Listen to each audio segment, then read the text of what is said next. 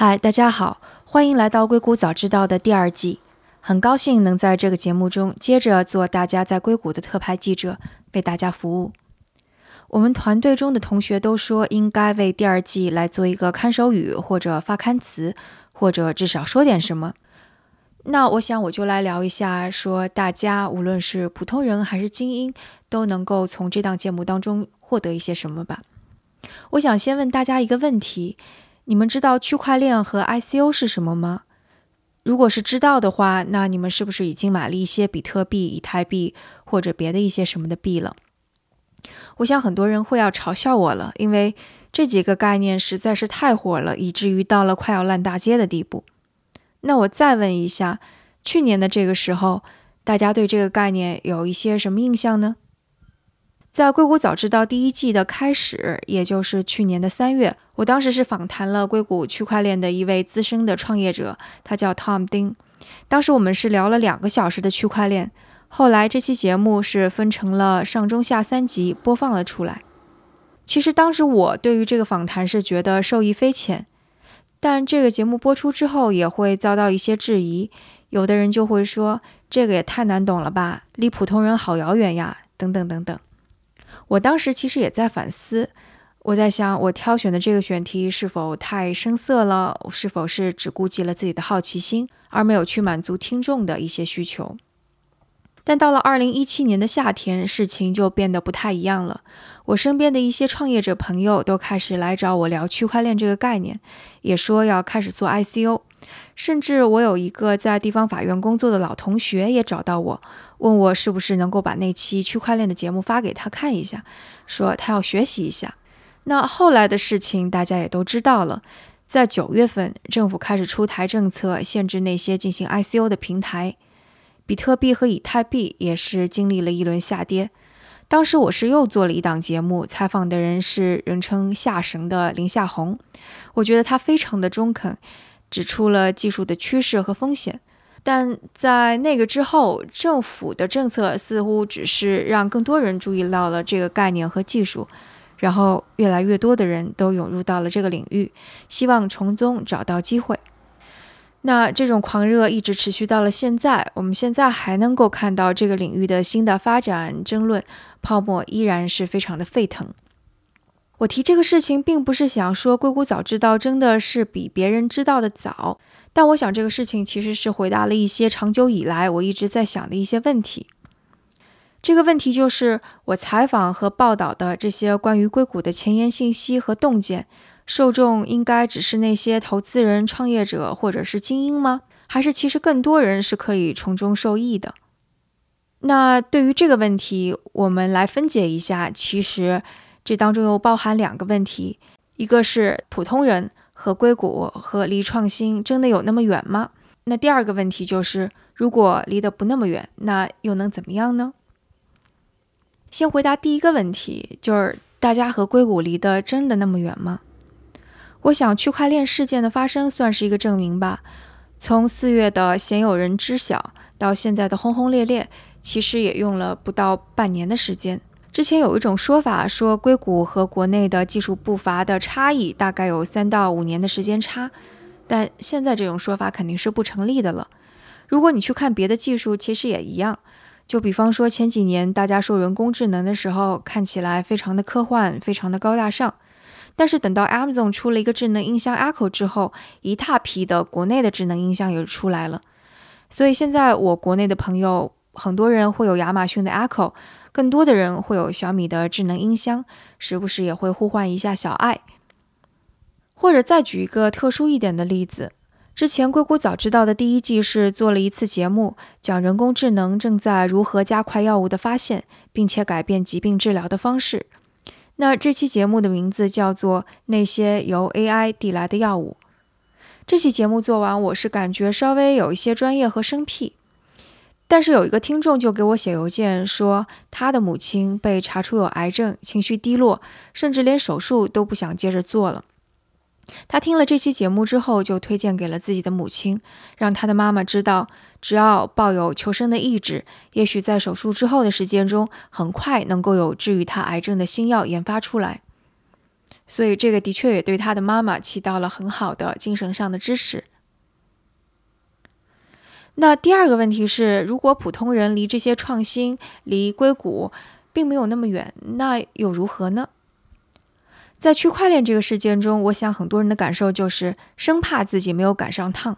赶上了又害怕自己成为无辜的韭菜。其实这个时代的变化实在是太剧烈了，每个人都被裹挟其中。如果能够获得更多的信息，其实可以意味着更好的、更多的理解一些这些的变化。即使不说是从中受益，那也至少不要无缘无故就当了被割的韭菜。而且，因为这个世界各个地区的经济和文化如此的紧密在咬合一起，所以每个人都没有办法逃离开这种剧烈变化。美国中部的工人收入可能会受到中国深圳工人的影响，而我的职业生涯是已经完全被网络媒体的出现而改变了。还有我们日常的出行彻底被滴滴和 Uber 所改变了，我们的未来工作也可能被人工智能所改变。在两年前，我还写了一本书，名字叫做《美国教育的焦虑与创新》。我用这本书来论述现在变化如此的剧烈，所以我们可以看到，小孩子从一出生到大学的教育都可能需要用新的视角去看待，甚至做出和传统教育非常不一样的改变。所以，长久以来，我作为记者也并没有把自己仅仅定位为一个科技记者。我一直是觉得自己应该站在科技、人文和社会的交汇点，去观察这个世界，并将观察到的东西带给大家。所以，我想在《硅谷早知道》新的一季中，我将不仅仅是做精英们在硅谷的特派记者，我要做更多人的特派记者。所以，这档节目接下来会完全免费，并且提供更多的价值给大家。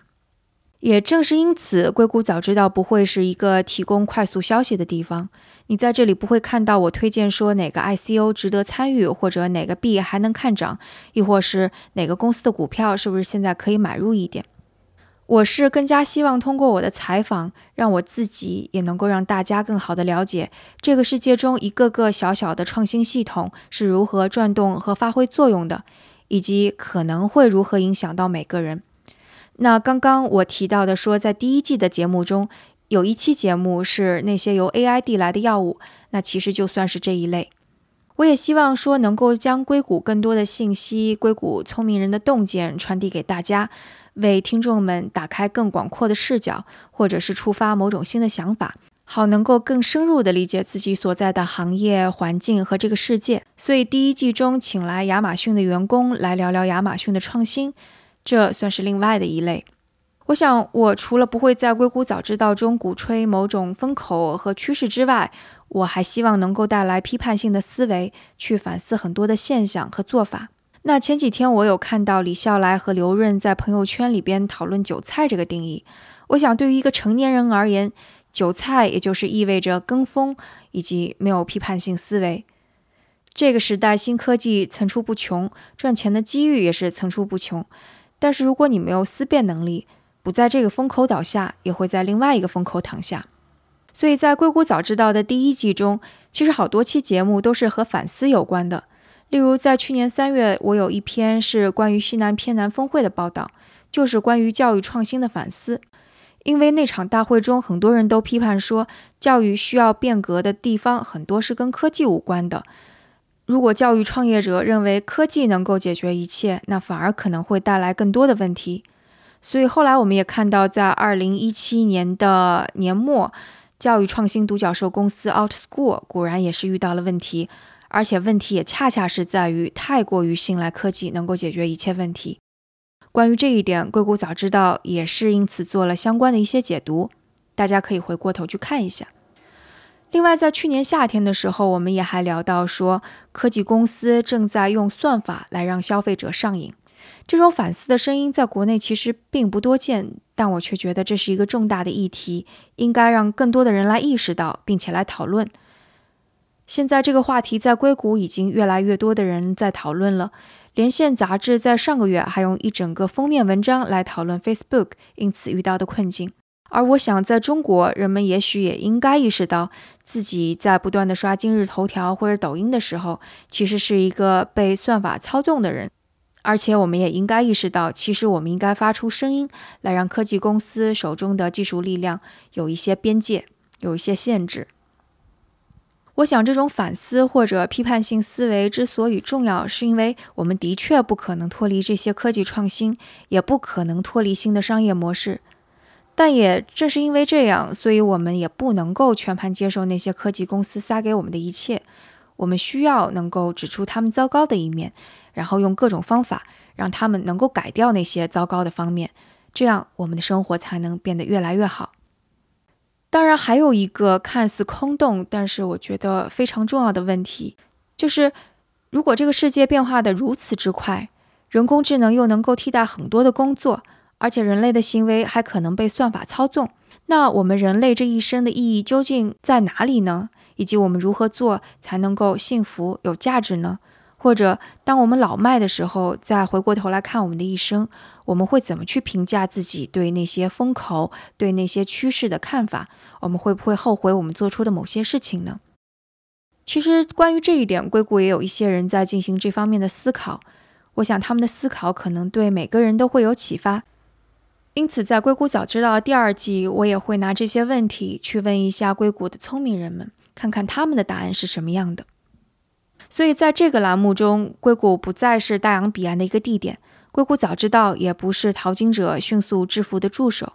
我是想要做更多人在硅谷的特派记者，让更多人知道全球的创新在如何发生，又可能会如何影响到普通人的生活，以及先行者或者智慧的人在进行什么样的思考和反思。我也希望能够和大家一起通过这个节目，在这个动荡变化的世界当中，当一个好奇而又安之若素的人，过得更加通透一些，也更加幸福一些。